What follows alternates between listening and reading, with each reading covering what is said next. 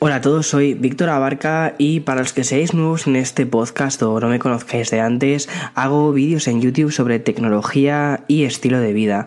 Y este podcast es un complemento a estos vídeos para contaros todo aquello que se me queda al margen del formato audiovisual de YouTube.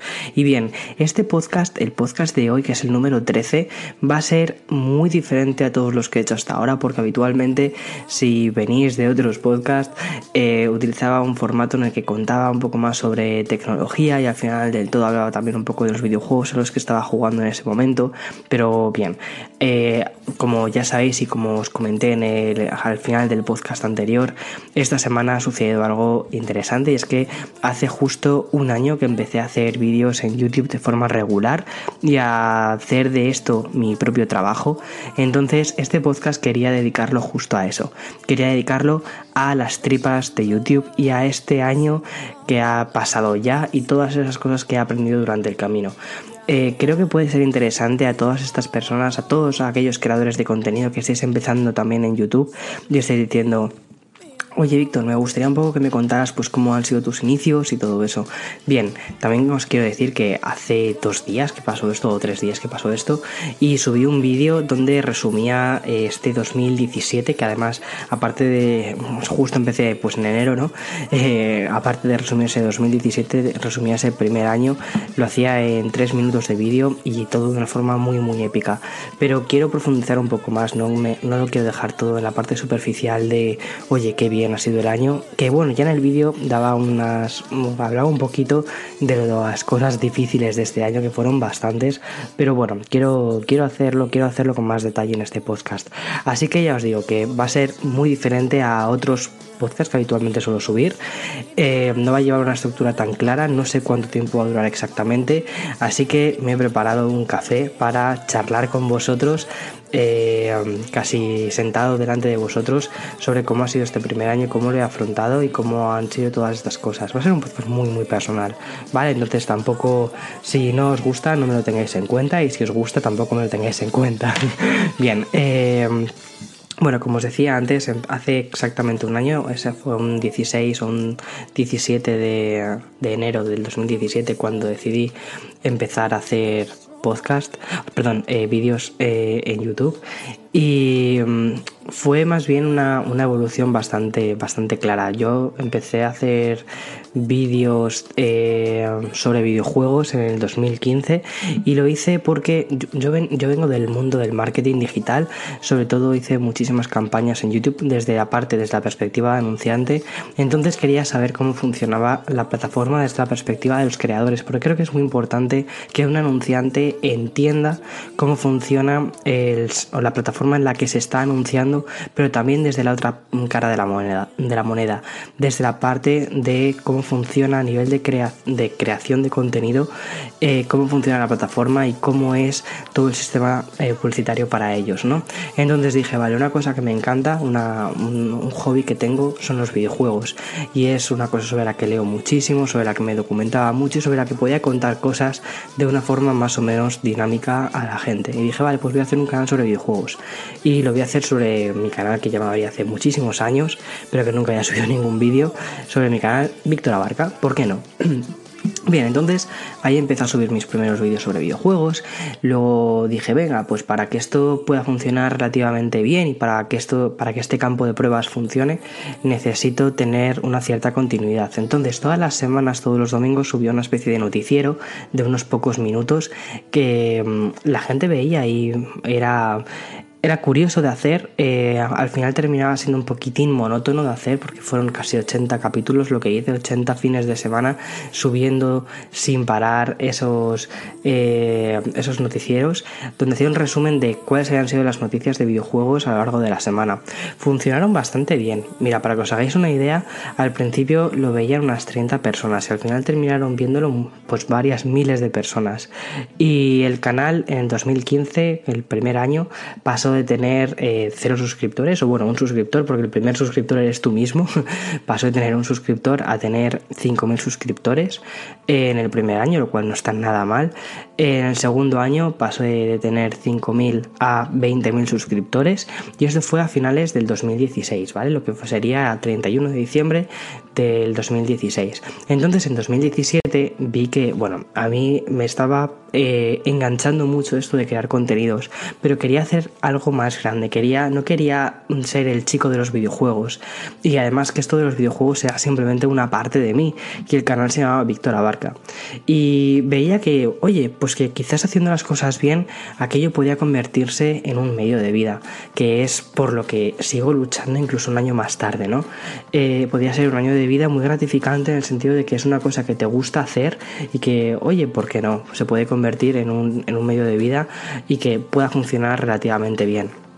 Yo por aquel entonces estaba trabajando en una empresa, eh, en un puesto que estaba bastante, bastante bien para, para, la edad que tengo, porque actualmente tengo 27 años, y, pero decidí lanzarme a la piscina y, y dije, oye, voy a hacer esto. Porque si no lo hago ahora, en ese momento cuando decidí hacerlo tenía 26, si no lo hago ahora no lo voy a hacer más adelante. Y era, me parecía que era el momento perfecto. Además que justo tenía un viaje eh, por Estados Unidos, por un tema personal. Eh, iba a visitar diferentes ciudades y me pareció que era el momento de hacerlo. Y además de estrenar un nuevo formato del canal. Es decir, estrenar este formato vlog de estilo de vida en el que enseño eh, cómo son, bueno, pues cómo es mi día a día, pero además haciéndolo de una forma diferente, mostrando ciudades diferentes o, de, incluso un poquito más cinematográfico, buscando perspectivas diferentes o intentando contar las cosas de otro modo. Total, que así empezó mi aventura, subí mi primer vídeo de vlogs el día 18 de enero del 2017 y nada, como os podéis imaginar, eh, la gente que venía de videojuegos y de repente empieza a ver la vida de una persona, dijo que está ocurriendo aquí. Y la gente se fue espantada, se fue en manada. Y aquello fue, bueno, era en parte era lo que podías llegar a esperar, pero no era lo deseable. Imaginaos, había hecho una apuesta bastante fuerte, me había, había decidido empezar este, este proyecto completamente, en plan full time, había dejado mi anterior trabajo y empezar de nuevo eh, y que todo el mundo se fuera pues era bastante duro. Además me había propuesto una cosa más, y es que yo nunca, nunca había hecho esto de contar eh, y de hacer vídeos y de, y de... O sea, nunca, nunca lo había hecho, porque aunque yo vengo de la carrera, hice, yo hice publicidad y relaciones públicas, eh, nunca había cogido una cámara para, para grabar. Eh, mi programa de edición en ese momento era iMovie, que es un programa gratuito del Mac. Entonces, querer profesionalizar todo esto significaba prácticamente aprender un nuevo... nuevo oficio eh, y aprenderlo de una forma rápida, porque obviamente todo eso tenía que ser rápido. Entonces me propuse hacer un vídeo todos los días. Porque era la forma, eh, yo esto lo veo casi como un deporte, esto lo veo, me parece que era la forma, la mejor forma para aprender a hacer vídeos. Hacer muchos vídeos y algunos saldrán mejor, algunos saldrán peor. Un ejemplo muy bueno sería un pizzero. Una persona que hace pizzas, algunas pizzas le salen mejor, unas pizzas le salen peor. Pero eh, el pizzero aprende a hacer buenas pizzas cuando lleva muchas pizzas hechas. Entonces, eso es lo que eso era, eso era lo que yo quería hacer con estos vídeos y con este canal. Obviamente al principio se fue muchísima gente, además se fueron en estampida y a pesar de que bueno intentaba contar intentaba contar mi aventura por Estados Unidos los 21 días recorriendo pueblos completamente absurdos de Estados Unidos, eh, intenté contarlo de la mejor forma posible, pero bueno la gente la, gente no le gustó el contenido que subí en ese momento, era un público diferente y se fue la gente era normal. Hubo algunos, oye, y cuidado, hubo muchísimas personas que sí que, continuaron el canal y se quedaron y, me dieron esa oportunidad. También recibí muchísimos comentarios negativos. Si os miráis los, los vídeos, los primeros vídeos, los primeros blogs del canal, había muchísimos comentarios negativos. Algunos muy, muy duros, ¿eh? Y aún así decidí hacer caso omiso y decidí seguir subiendo un vídeo de forma frecuente. Ya eh, la, la periodicidad diaria vi que era prácticamente imposible de mantener si quería si querías estar sano y dormir las horas normales que tiene que dormir una persona aquello me pareció imposible. Pero aún así intentaba subir unos 5 vídeos a la semana lo cual me parece que estaba muy muy bien. Eh, aún así cada vídeo que subía era nueva, nueva gente que se iba y hasta abril no, no cambió la cosa. Estuve sin crecer durante muchísimos meses de hecho no crecía sino que decrecía y más o menos, pues para que te hagas una idea, yo que sé, nunca jamás eh, la gente que entraba nueva mm, versus la gente que se iba, siempre era más la gente que se iba que la gente nueva que entraba, que veían los nuevos vídeos. Aún así, yo sé, fui muy, pesado, fui muy pesado, creía muchísimo en el canal que estaba haciendo, creía mucho en el contenido que estaba haciendo y en el formato que quería hacer, lo tenía muy claro y dije, yo tengo que seguir con esto. Además que he hecho una apuesta muy fuerte, he dejado todo eh, para, para crear este proyecto y quería, quería hacerlo bien. Y sabía que esto no era una cosa de un mes ni de dos meses, esto era un proyecto de años. Y no de uno, sino posiblemente de dos años. Eh, además también sabía que en verano íbamos a tanto, o sea, que Eloy y yo nos íbamos a, a mudar a otro país, en este caso a Estados Unidos, y me parecía que era una forma que estos seis meses iniciales antes de mudarme a Estados Unidos iban a ser una prueba muy buena para aprender a hacer vídeos. Y una vez que ya estaba en Estados Unidos poder empezar una segunda temporada eh, sabiendo editar mejor, sabiendo contar historias de un mejor modo y que la segunda temporada de los blogs iba a funcionar mejor. Y lo llamé temporadas porque vi que el estilo que tenía, la forma de hacerlo, era más cinematográfico, era más tipo serie, ¿no? Era como una especie de reality show casi. Eh, y por eso quise llamarlo en temporadas y quise dividir las cosas en, en formato temporada. Bien, y eh, así fue un poco lo que, lo que pasó.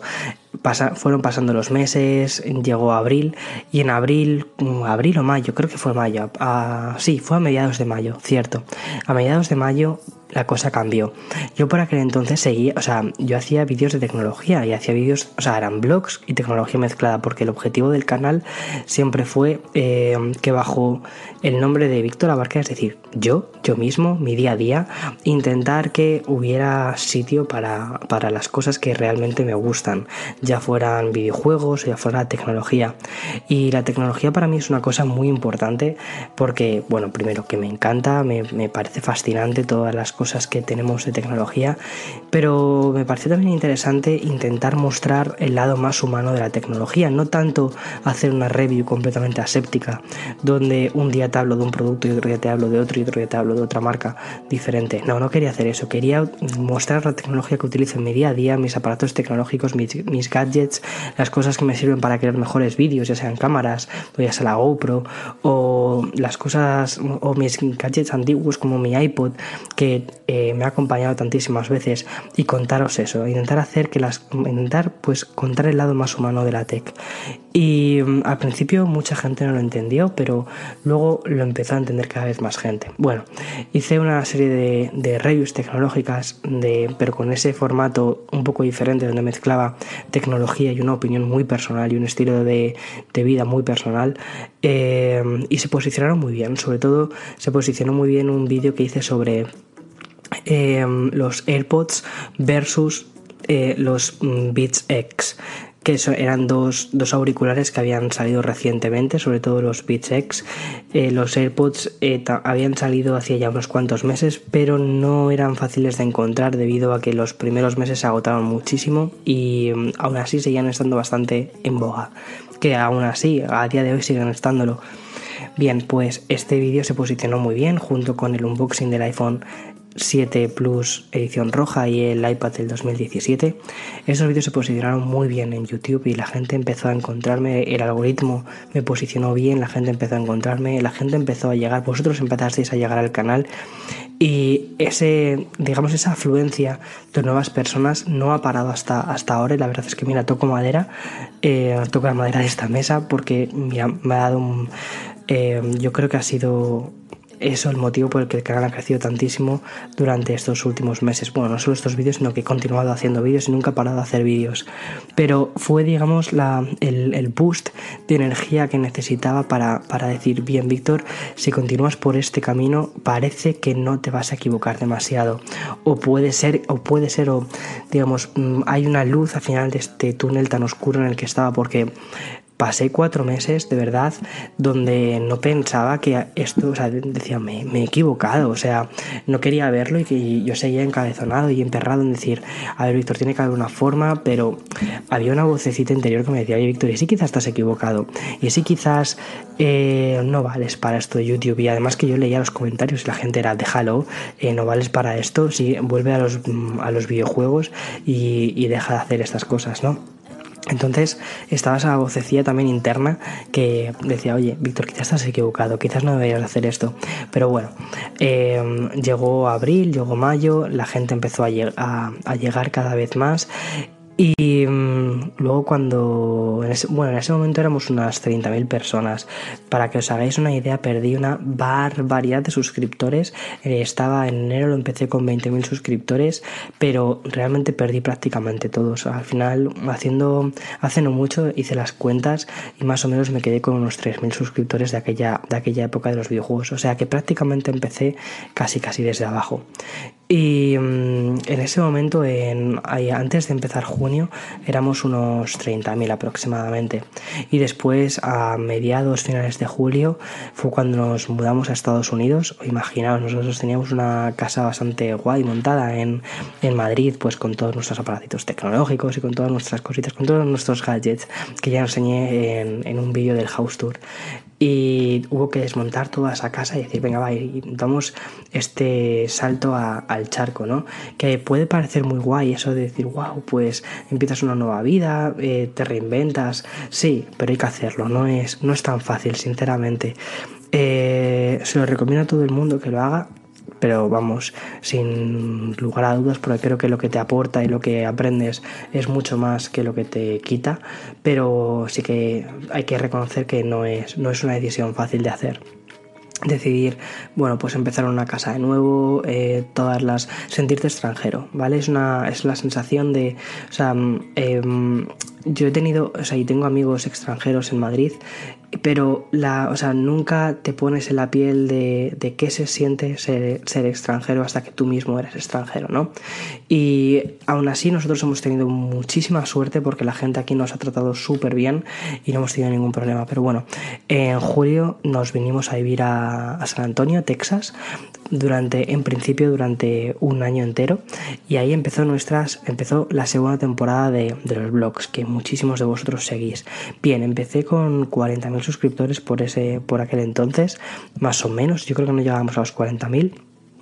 Y bueno, a día de hoy hemos cerrado el año con 80.000 suscriptores, lo cual es una verdadera pasada. Hemos duplicado las cifras en menos de 6 meses, o sea, increíble muy bien. Y lo que veo es que cada vez, o sea, cada año casi cuatriplicamos las cifras de todo. Entonces eso, eso es una pasada. Eso es, eso es algo que digo, wow, se pueden hacer cosas muy, muy chulas. Eh, nos vinimos aquí a Estados Unidos y mm, San Antonio tampoco es una cosa que sea, oh Dios mío, eh, tienes cosas que contar todos los días. Sinceramente no. Me toca muchas veces buscar contenido debajo de las piedras, pero y sobre todo intento hacerlo lo más entretenido posible eh, y haceros partícipes un poco de cómo es esto, de cómo es la América un poco más, más rural. Bien, y aún así em, también contaros pues todos los nuevos cachivaches que van saliendo, todos estos nuevos gadgets que me interesan y seguir dando esa opinión personal sobre la tecnología del de, día a día, ¿no? Y mm, el canal ha ido evolucionando muy bien, estoy súper contento y esta segunda temporada ha sido una verdadera pasada. Todavía, bueno, puedo decir que seguimos la segunda temporada hasta julio. En la tercera temporada ya os contaré dónde, dónde será o qué pasará. Eh, que todavía hay bastante incertidumbre, ¿vale? Con la tercera temporada, pero bueno, espero que en unas pocas semanas se pueda resolver eso. Pero bueno, el tema es que... Eh, Han sido unos meses de, muchísimos cambios. Eh, os he intentado hacer partícipe de todos estos cambios y también cambios a nivel personal. Muchas veces no, cuando se lo contaba hace, bueno, lo hablaba esto ayer con Eloy, que era eh, cuando estás en tu casa cuando estás aquí. Digamos, la sensación que tengo a veces de estar en San Antonio, de ahora mismo de estar haciendo este podcast, ¿no? De estar aquí eh, en casa mm, con el micrófono, viendo justo delante de mi delante tengo el ordenador viendo la pista de audio con un café al lado mientras os cuento todo esto, pero la sensación muchas veces que tengo es de estar en una especie de, de burbuja, ¿no?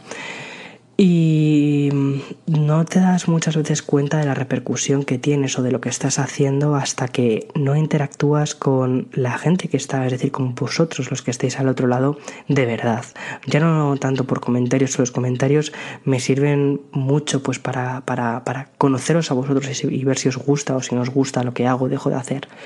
Pero, eh, digamos, una de las cosas más curiosas que me han pasado fue cuando en Navidades hice una pequeña quedada con vosotros y hoy os conocí a, muchos de vosotros y poneros cara mm, y que me digáis pues qué es lo que más os gusta del canal, de mis vídeos, ya sea del podcast también, me pareció, aquello me pareció alucinante. Dije, wow, quizás no te estás equivocando en lo que estás haciendo, Víctor. ¿Sabes? No sé si, no sé si, si me explico correctamente, ¿vale? O sea, ya os digo que este podcast es muy personal porque el guion que tengo escrito en el, en el iPad es minúsculo, únicamente llevo dos, dos líneas escritas porque me apetecía hacer una especie de eh, free speech, es decir, de, un discurso eh, sin planificar y, contado directamente un poco desde, desde el corazón para, pues para vosotros.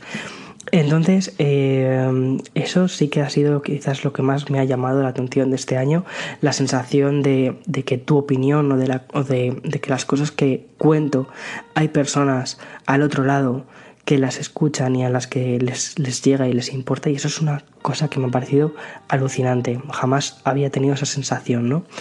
Y, eso es increíble. Eh, cuando planteé este canal siempre, o sea, antes de empezar a hacer este tipo de contenido, yo ya más o menos vi qué tipo de contenido funcionaba en YouTube. Vi que el contenido de challenge, es decir, los retos, los vídeos, algunos vídeos facilongos, podían funcionar muy bien, pero y que si quería trabajar o quería vivir de YouTube y poder vivir de una forma relativamente acomodada, podía hacer este tipo de vídeos y yo creo que no se me iban a, no se me iban a dar mal y a poder más o menos funcionar haciendo ese tipo de vídeos. Pero no quise eso. ¿Por qué? Porque no es un tipo de vídeo que yo consuma. Quería ser auténtico, quería, quería ser auténtico o realista conmigo mismo. Quería hacer un canal que yo mismo viera, un contenido que yo mismo fuera capaz de ver y del cual sentirme orgulloso de ese contenido, no tanto por las views, sino por el largo plazo, por el recorrido del largo plazo. Y me apetecía sobre todo intentar hacer de Internet un lugar mejor, con mejor contenido. Entonces sabía que el camino que estaba tomando de hacer blogs con tecnología, pero sin meterme en polémicas, es decir, un canal bastante blanco, sin meterme en polémicas, sin meterme en historias. Sé que iba a ser un canal que me iba a costar un poco más llevar a cabo, pero, pero bueno, la verdad es que ahora mismo estoy, estoy muy contento con ello. Y sobre todo porque me parecía que era la mejor forma, es decir, intentar crear el mejor contenido posible, era la mejor forma o el mejor agradecimiento que tenía a esos seguidores o a esas personas que, mis, que consumen mis, mi contenido o mis contenidos. Era la mejor forma de dar las gracias a las personas que consumen mis contenidos y intentar crear el mejor contenido posible.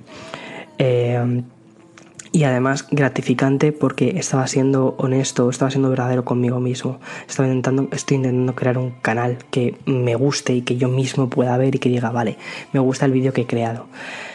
Entonces, eh, este proyecto va a muy largo plazo, no es un proyecto que sea de decir, bueno, pues ya está, ya lo tienes, o sea, ya más o menos lo tienes encauzado, venga, mm, vayamos a hacer challenges. No, en absoluto. Es un proyecto que está planteado para que dure mínimo, eh, o al menos, digamos que hasta, o sea, mi objetivo con todo esto es... Eh, que esto sea mi forma de vida, es decir, que crear contenido para vosotros sea mi forma de vida y que yo pueda hacerlo de forma sostenible, porque es lo que más me gusta hacer, crear contenidos y comunicarme con vosotros. Em, entonces, sé que durante un tiempo todavía esto no va a poder traducirse en nada, eh, pero me da igual porque a mí, tengo, o sea, mi mayor satisfacción es eh, ver que hay personas a las que les gusta lo que hago y ya está. Y mm, esto viene un poco a colación porque, digamos, todo este, este speech viene un poco a colación de un, de un eh, hilo que hice en Twitter hace unos, bueno, lo saqué ayer, y de una noticia que salió eh, en el país sobre un hotel que vetó a una youtuber o influencer y que, porque este influencer o esta youtuber le propuso al hotel eh, grabar un vídeo, eh, bueno, quería quedarse allí durante los días de San Valentín junto con su novio y grabar un vídeo eh, en el que mostrara cómo es el hotel. Y ella lo había elegido porque era un hotel que le, que le gustaba, que lo había visto en fotos y le parecía bonito, un hotel que ella misma elegiría, pero lo que le proponía al dueño del hotel era que su estancia fuera gratuita. Es decir, estaba proponiendo una colaboración en el sentido de tú me dejas quedarme cinco días en tu hotel gratis y yo a cambio hago un vídeo y se lo muestro a mis seguidores, a mis suscriptores o a mis seguidores de Instagram, que tenía 84.000 en Instagram y 87.000 en YouTube o algo así. Eh, lo cual son cifras que no son increíbles, pero están muy bien. O sea, no es fácil llegar a estas, a estas cifras. Y mm, el dueño del hotel lo que hizo, en lugar de decir me interesa o no me interesa, fue eh, publicar el mensaje que esta chica había, le había escrito, este, esta youtuber, esta creadora de contenido le había escrito, publicarlo en su, en su Facebook y digamos hacer un poco sangre de todo esto.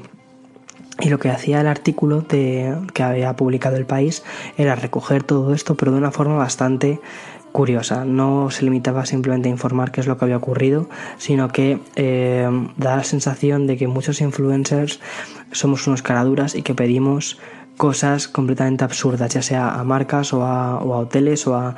Es decir, que parecemos casi despojos que vamos pidiendo cosas eh, completamente locas.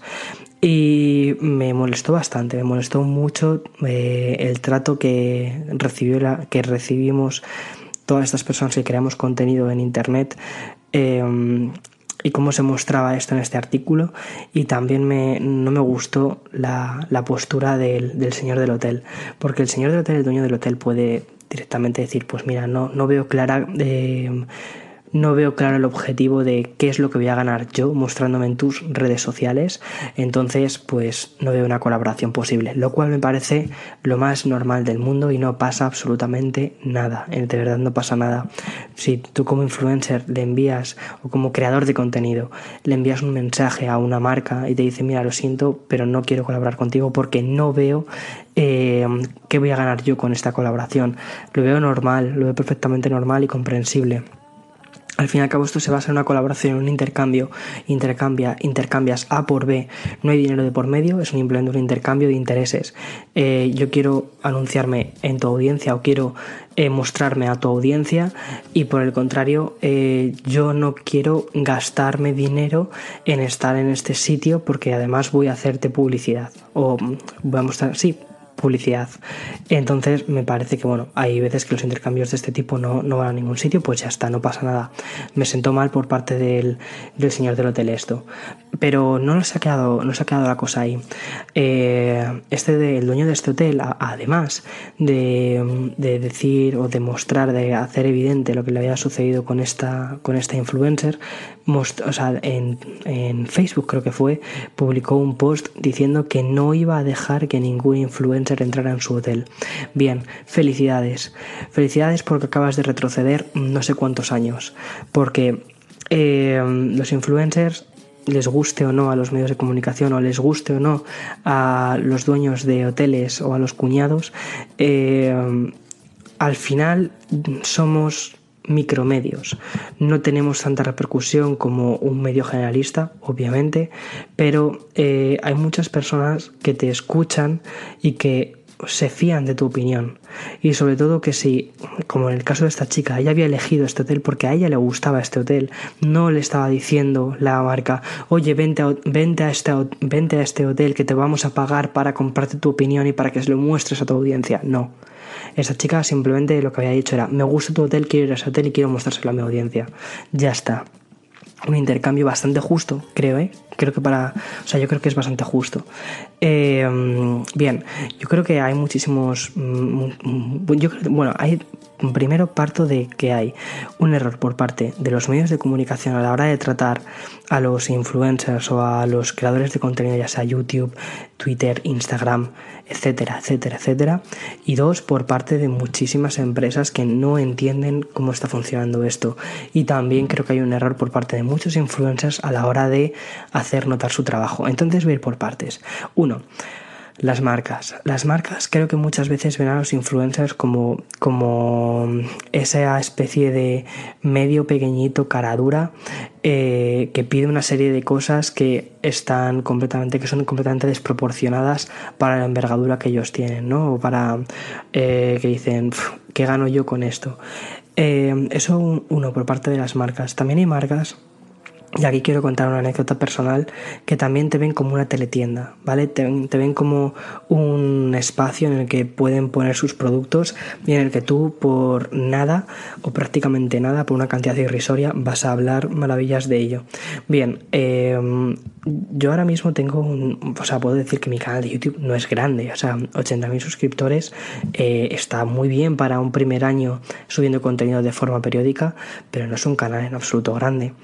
Eh, pero hay marcas que sí que te llegan y te dicen, oye, me encantaría publicitarme contigo. Eh, y dices, bueno, uno, para mi audiencia es relevante esto, sí o no. Eh, ¿Les importa esta marca, sí o no? Yo creo que también es muy importante a nivel de, de creador de contenido saber diferenciar entre un tipo de marcas o mm, entre un tipo de marcas y otras, ¿no? Y pensar que tampoco puedes mercantilizar a las personas que han depositado la confianza en ti. Y creo que eso para mí, para mí es fundamental. Es decir, eh, no ver a mi audiencia como un número que puedo mercantilizar, sino eh, al fin y al cabo tú debes todo a tu audiencia porque sin ellos eh, tú no tendrías nada. O sea, tú no tendrías ese canal con 80 o con un millón de suscriptores. No valdría nada ese, esa audiencia. Eh, o ese canal, mejor dicho. Entonces, eh, muchísimas, muchas marcas te hacen propuestas de este tipo y tú tienes que ser lo suficientemente listo como para decir sí o no, me interesa o no me interesa, porque no quiero que mi canal sea una teletienda. Creo que eso es muy importante. Luego, por otro lado, eh, están también los medios, el tratamiento de los medios hacia los influencers o hacia las personas. Es que la palabra influencer me parece un poco eh, manoseada y un poco utilizada muy negativamente porque influencer es, como una especie de cajón desastre y no de, o sea, un, desastre de cajón, ¿no?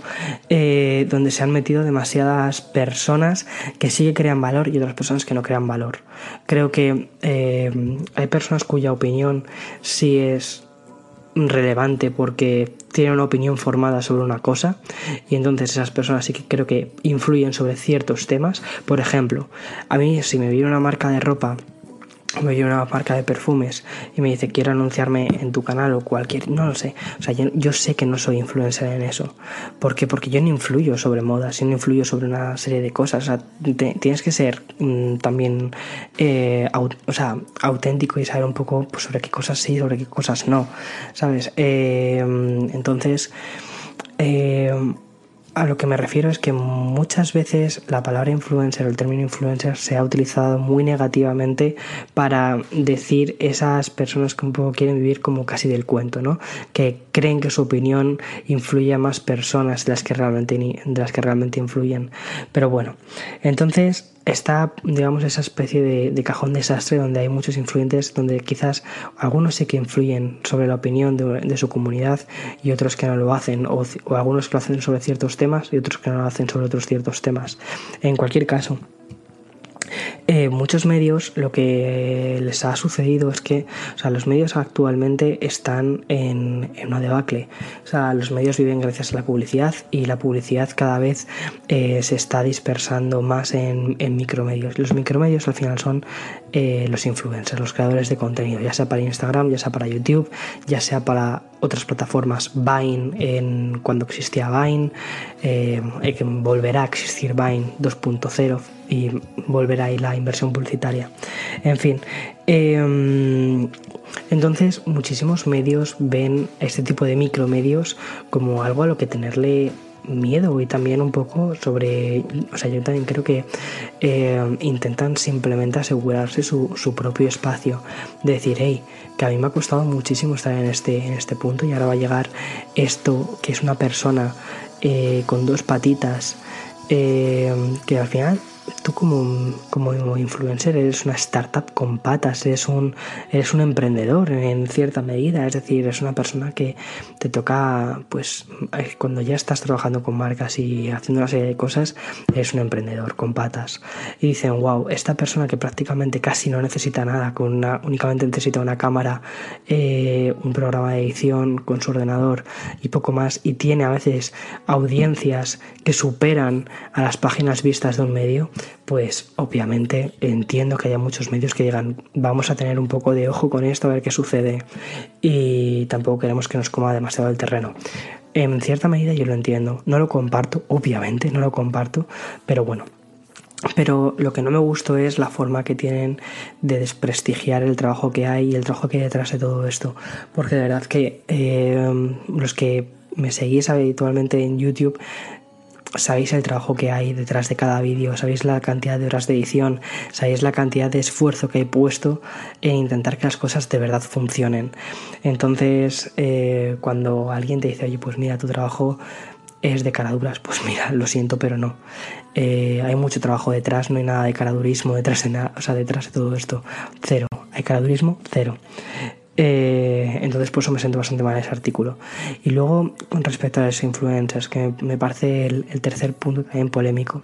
Hay muchos influencers, igual que, no sé, o sea, imagínate, o sea, eh, en la medicina ¿vale? Está, está arreglada. Los médicos para que puedan ejercer su profesión de médicos tienen que pasar una serie de pruebas y además estar colegiados en su colegio de médicos, bueno, una serie de cosas. Eh, no hay un colegio de influencers, obviamente, ni hay un, o sea, no hay una escuela de influencers porque mm, no, no tendría ningún sentido. Eh, no tardará en salir estas cosas porque hay una especie como de moda o de burbuja, la burbuja de los influencers. Pero eh, sí que creo que hay influencers, lo que decía un poco antes, ¿no? Que hay influencers que sí que de verdad influyen sobre la opinión de una comunidad y influencers que no, no, no están vendiendo mentiras a marcas, ¿no? O que no están vendiendo, o que no están, eh, o que están, mejor dicho, haciendo, creando una falsa sensación de que son realmente las personas que crean contenido para, para Internet e influyen en comunidades. Y eso me parece que lo hacen de forma muy, muy negativa. Bien, en Estados Unidos lo que he visto... Eh, en otros, eh, eh, de, otra forma, es como muchos creadores de contenido, y ya no, no voy a decir, es que la palabra influencer tiene mogollón de cargas negativas, como estos creadores de contenido cuando tienen alguna relación con marcas lo intentan profesionalizar de la forma, de la mejor forma posible. Tú puedes, por ejemplo, hablar un día de una marca y otro día de otra, siempre y cuando estés marcando que el contenido del que estás hablando es un contenido patrocinado. Y a mí me parece legítimo, es decir, la audiencia, las audiencias tienen que acostumbrar se tienen que empezar a entender que al final tú como medio estás viviendo de un contenido patrocinado, de que haya marcas que puedan eh, pagarte para que hagas ese vídeo, eh, no, no para que hables maravillas de su marca, sino para que puedas crear ese contenido a largo plazo, para que puedas seguir, para que ese canal pueda seguir funcionando, ¿no? Es como pues un patrocinio, un product placement de cualquier serie de televisión que tú veas, algo así, ¿vale? Eh, creo que tiene que ser, o sea, creo que la comunidad o las audiencias tienen que entender eso y luego ya tienen que elegir si tomarse en serio la opinión o si no tomarse en serio esa opinión. También el influencer o o el creador de contenido tiene que saber eh, qué punto, hasta qué punto una marca puede influir en la opinión de su canal. Eso me parece que es fundamental. Sobre todo, o sea, al final este hablando de transparencia. De transparencia entre los creadores de contenido, las marcas y la comprensión que tienen las audiencias sobre ese tipo de relaciones.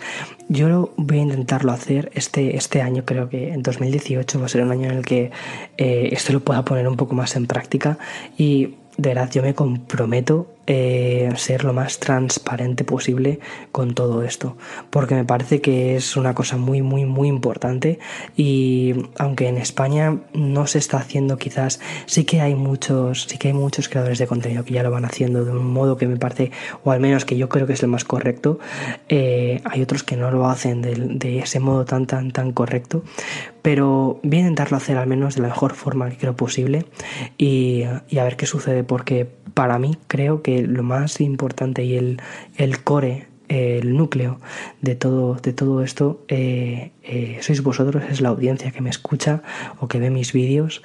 Y lo último que quiero hacer es mercantilizar esto y mm, y no quiero contaros historias que puedan afectaros de forma negativa, sino justo lo contrario. Quiero crear un contenido que sea realmente de calidad, que a vosotros os sirva, que a mí me sirva y del cual yo esté orgulloso de ello y que eh, por el camino pueda hacer de todo esto pues una, un medio de vida. Eso creo que me parece la mejor apuesta ganadora.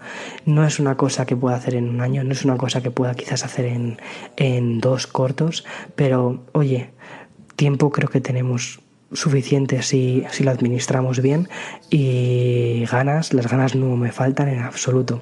Bien, hasta aquí, digamos, el motivo principal de este podcast. Han sido 40 minutos de podcast, os he hablado muchísimo sobre cómo funcionan las relaciones entre marcas, creadores de contenido y medios. Me ha parecido que ha sido algo muy diferente, quizás no es algo de lo cual se hable eh, muchas veces por parte de creadores de contenido, pero me parecía interesante hacerlo porque yo he estado en la parte, estaba en la parte de, de marca, estaba en la parte de anunciante y ahora estoy en la parte de creador de contenido y me parece que esta doble visión me parece que es un punto interesante a tener en cuenta. Y nada, espero que os haya gustado. No sé, lamento de verdad si os ha hecho muy pesado el podcast. Son 40 minutos hablando de, de cosas diferentes, pero prometo que la semana que viene volveremos a temas de tecnología. Volveré, quiero hacer un podcast sobre eh, aquellos gadgets que me han parecido un flop, que yo he utilizado, que me he comprado y que, y que me arrepiento de haberme los comprado. Os quiero contar cuál ha sido esa tecnología flop para mí y eso va a ser en el siguiente podcast. Y nada, esta semana voy a hacer alguna colaboración eh, con algún eh, medio y bueno, medio con, con, otro canal de YouTube, que bueno, sí, somos medios al fin y al cabo y mm, va a estar muy guay. La verdad es que nunca había colaborado hasta, hasta hace nada, que hice la colaboración con Fernando de, Apple 5x1 y fue increíble, fue, fue una... aprendí muchísimo de, de Fernando. Fernando eh, tiene uno de los canales más potentes en tecnología en España, que es Apple 5x1, donde obviamente y como ya sabéis en el nombre, habla principalmente sobre productos de la marca de Apple y mm, lleva muchísimo tiempo, es muy veterano en YouTube. Aprendí muchísimo de, sobre, o sea, de, todo lo que tuvo que contarme y mm, también fue mi primera colaboración. Nunca he hecho una colaboración hasta hace nada, hasta hace unas pocas semanas y fue, fue genial. Me encantaría en el, este 2018 hacer más colaboraciones con canales que, me gusten y que crea que pueden aportar eh, cosas al canal y que también a vosotros pueden aportar cosas. Eso me parece fundamental. Y nada, eh, la verdad es que hasta ahora había crecido, había crecido sin la ayuda de, de colaboraciones, que es algo no muy habitual en YouTube. Había crecido con la ayuda única vuestra y eso, o sea, mi mejor agradecimiento es seguir creando el mejor contenido mm, que pueda. Y eso espero, espero de verdad no olvidarlo nunca. Espero de verdad no hacerlo nunca, que, que se me olvide. Y si no, ya estáis vosotros para recordarme lo que os lo agradeceré muchísimo. En fin, espero que os hayáis tomado ese café tranquilo conmigo. Si estáis mm, en el coche o yendo de camino al trabajo, espero que haberos acompañado durante este rato de trabajo. Y, y, nada, nos vemos la semana que viene. Muchísimas, muchísimas gracias por todo y a por otro año más. Y en podcast llevamos muy poquito, pero haremos un año también en podcast dentro de unos cuantos meses. Muchísimas gracias, de verdad, ya por otro año más creando contenido. Gracias, de verdad. Chao.